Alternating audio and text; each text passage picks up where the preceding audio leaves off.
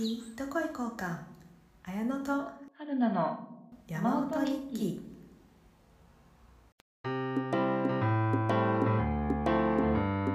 登山とラジオが好きな2人が始めたポッドキャスト番組です。日々のオフィスワークから離れた休日の山旅や山情報を話しつつたまに現地の音をお届けします今日なんですがあのマウンテンニュース月刊マウンテンニュースっていうのをですね今年から始めようという企画でございますね。新新初初コーナー。初コーナーですね。今まで割と山に行った話だけを話して、まあ、時々ちょっと雑談会があったりとかみたいな感じでやってたんですけども我々のねポッドキャストねあのポッドキャストの名前も次どこ行こうかっていうのをテーマにしてたので割とちょっとそれに合う話もねできたらなという中であの今月来月のイベント情報とかあの小屋でやる情報とかをいろいろかき集めまして皆さんと一緒にちょっと来月どこ行きましょうかみたいな相談をねみんなでするような感じ。そういうのを楽しむっていうような会があって楽しいかなっていうふうに思ってちょっとそういうコーナーをですねあの月1でやっていきたいなと思っています。でですねちょっとコーナー入る前に今日はですねお便りが届いております。やったー先週ですね話したのが、まあ、辰年っていうことで竜の竜がつく山の話これさちょっと聞き返して私気づいたけどさなんかさ竜と立つのさ使い方がなんかめっちゃ逆で使ってたの。初年なので竜がつく山の話というところで話してたんですけどもで私たちがね出してたのが龍ヶ岳と五竜か。その2つの、話をしてたんですね。いただいたお便りはあのボブテイルさんから。いつもありがとうございます。ボブテイルさんからいただきましてちょっと先にコメントを読み上げますね。明けましておめでとうございます。今年も放送を楽しみにしています。ところで竜のつく山ですが私が小学校の遠足で行っていた静岡市にある竜宗山。竜爪山って書いて竜宗山ですね。竜宗山という山があります。えー、なんか全然知らない。聞いたことあった？ね知らないよね12年生34年生56年生で登る高さが違うのですが。あへえー、そうなの。子供にはなかなかのハイキングコースでした。穂積神社が34年生のゴールで長女は56年生のゴールでした。いつかまた行ってみたいと思います。というお便りでした。いいね。なんか小学校で山登るんだ。なんか地域の中で山が近い地域の人はさなんかそういうのが遠足コースにあったりとかするみたいだね。なんかさ富士山行った時もさその地域の幼稚園生がなんか遠足コースになってるから途中、ま、あの頂上までは行かないんだけど途中のこう船まであの行く遠足がやってます毎年。っていう風に言ってたりするのもあったから。まあねちょっとその富士山のはだいぶ過酷だなと思ったけど。そうなんかそうなんかねそういう遠足で行ったりしてる人もいるんだね。いいね。えー、あなんか竜つく山いろいろ探せばいろいろ知らない山があるんですね。地元の人だけしかだけにしか知られてない山とか全然ありそうだねねありそうだねちょっと皆さんもねなんか他にも竜につく山あったらぜひぜひお便りお待ちしております。次、止まります。というわけでですね、と今回は、えー、マウンテンニュースと、マウンテンニュースのコーナーをいきたいと思うんですけれども、えー、まずですね、まあ、景色関連のニュースがやっぱりニュースというか情報がですね、まあ、調べるとまあ、春にね向かってどんどん情報が増えていくのかなと思うんですけれども1月2月もね私さなんかそんなに景色関連はさまだなのかなって思ってたんだけど咲き出す花がねあるんだよね。でちょっとか、1月ぐらいからもうお花が咲くところもあるみたいで。ねあといくつか読んでいきますと、まあ、千葉だと、まあ、ちょっと、ね、我々関東にいるので関東中心の話になっちゃうんですけども千葉だと南房総でもうすでにね12月中旬から水仙が見頃になってるみたいで1月末までね綺麗に見えるみたいですね。であと埼玉では、えーと、宝登山で老梅が1月中旬から2月下旬まで見頃になります。これね、ちょっと行ってみたいですね。であと、埼玉の大高鳥山っていうところで、まあ、これもね、えーと、2月中旬頃まで、あの、小笠梅林っていうところでね、すごく、あの綺麗に梅が見れる場所で、まあ、そこもかなり見頃になってくるみたいですね。やっぱ梅がね、見頃なんだね、1月、2月とね。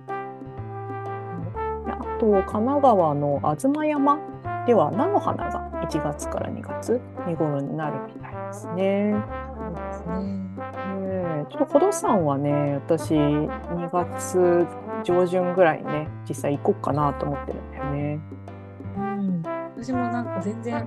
花咲いてない時に行ったからな。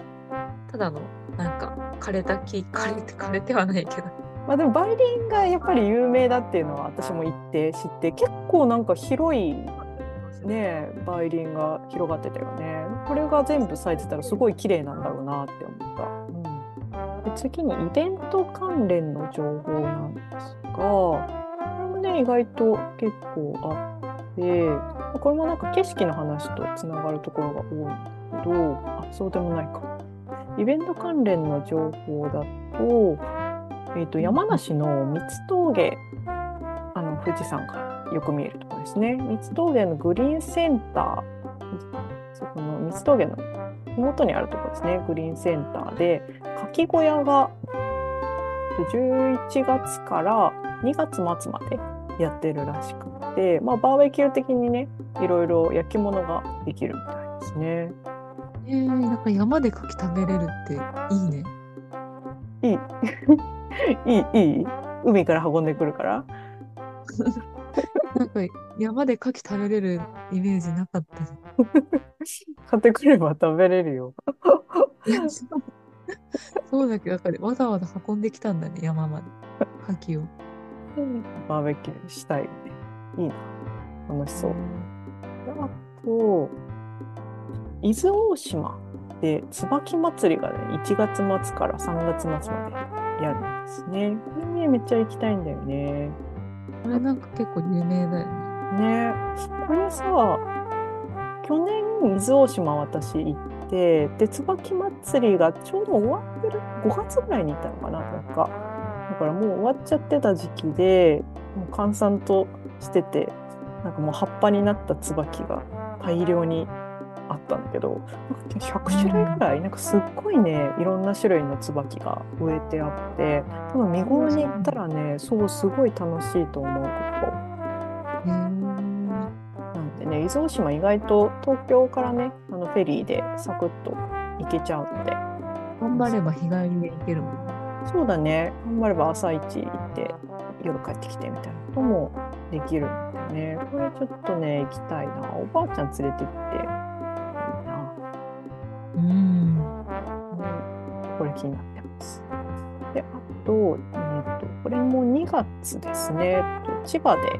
南房総で登山フェス2024 in 千葉っていうのがやるということで、我々もね、来月これ遊びに行こうかなと思ってますね。ねえ、なんか千葉でこういう山のイベントってあるんだってちょっとびっくりした。ねなんか千葉、まあ、低い山がちょろっとあったりはするけどあんまり大きなイベントをねなんかやるイメージがなかったんだけど、うん、でもねこれなんか読んでいくとね毎年やってるイベントでその登山をメニューにしてるっていうよりは、えーと、クライミングの人たちのイベントとして、スポーツクライミング協会がやってるっていうふうに書いてあったからなんか割とそういうなんか大会としてやっているのは、うん毎年やってるようなものがあってでコロナ明けでやっとできるからなんか登山を含めたイベントとしてやりますみたいななんか趣旨みたいなね。登もとはクライミングがメインなんだね。うん、そうみたい。そう、これもね、イベント、なんかコースが4つ、登山イベントに関してはあって、でなんか案内してくれる人がね、一緒に着くので、少し参加費はね、かかって、えー行くようなツアーになるみたいなんですけども、何個かね、気になるのがあるねっていう話をしてたよね。なんか結構そのメーカーさんとかもいっぱい来るみたいだね。あ、そうだね、そうだね。そうなんか歩くイベントプラス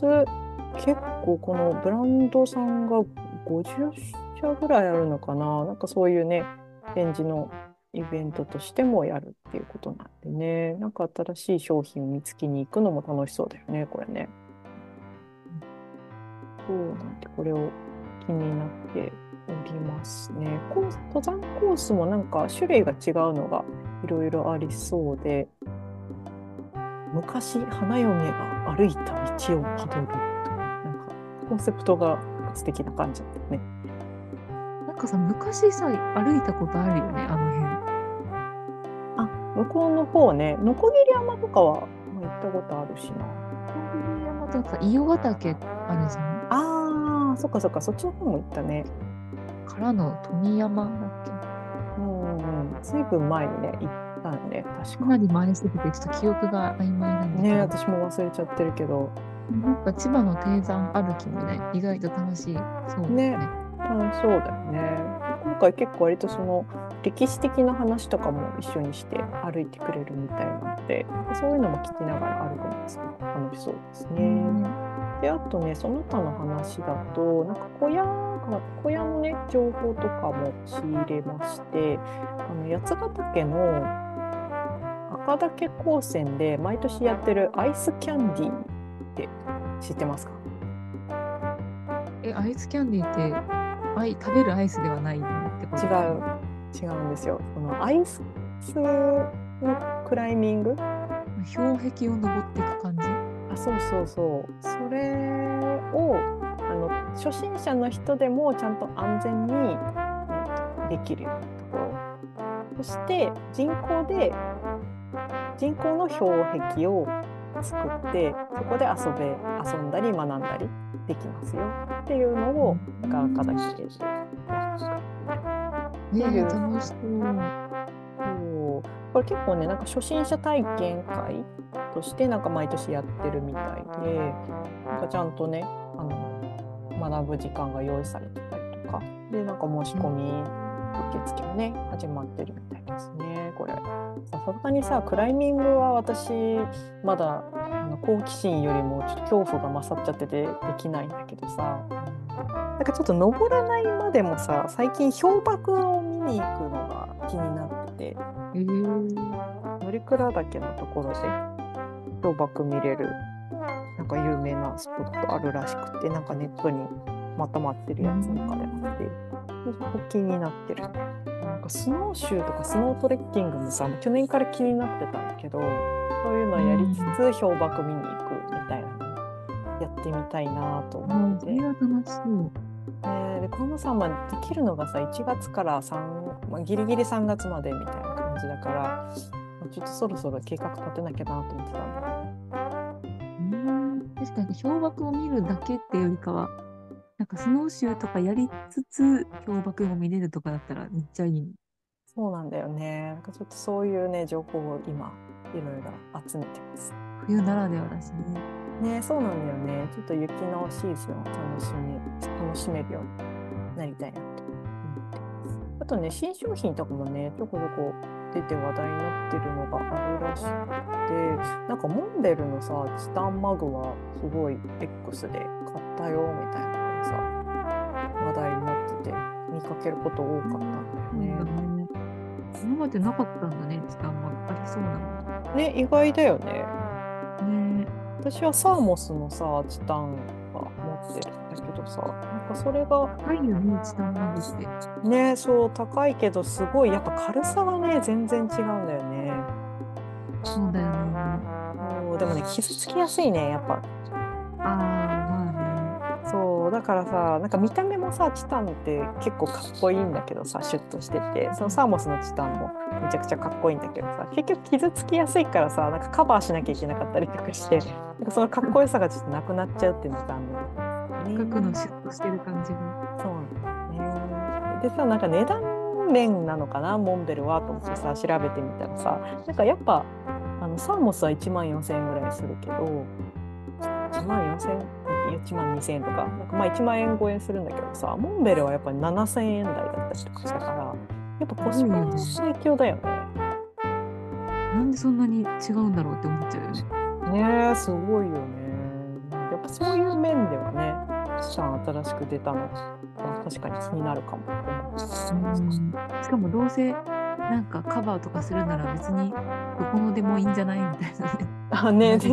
確かに確かに。それはあるね。大いにありますねそれは。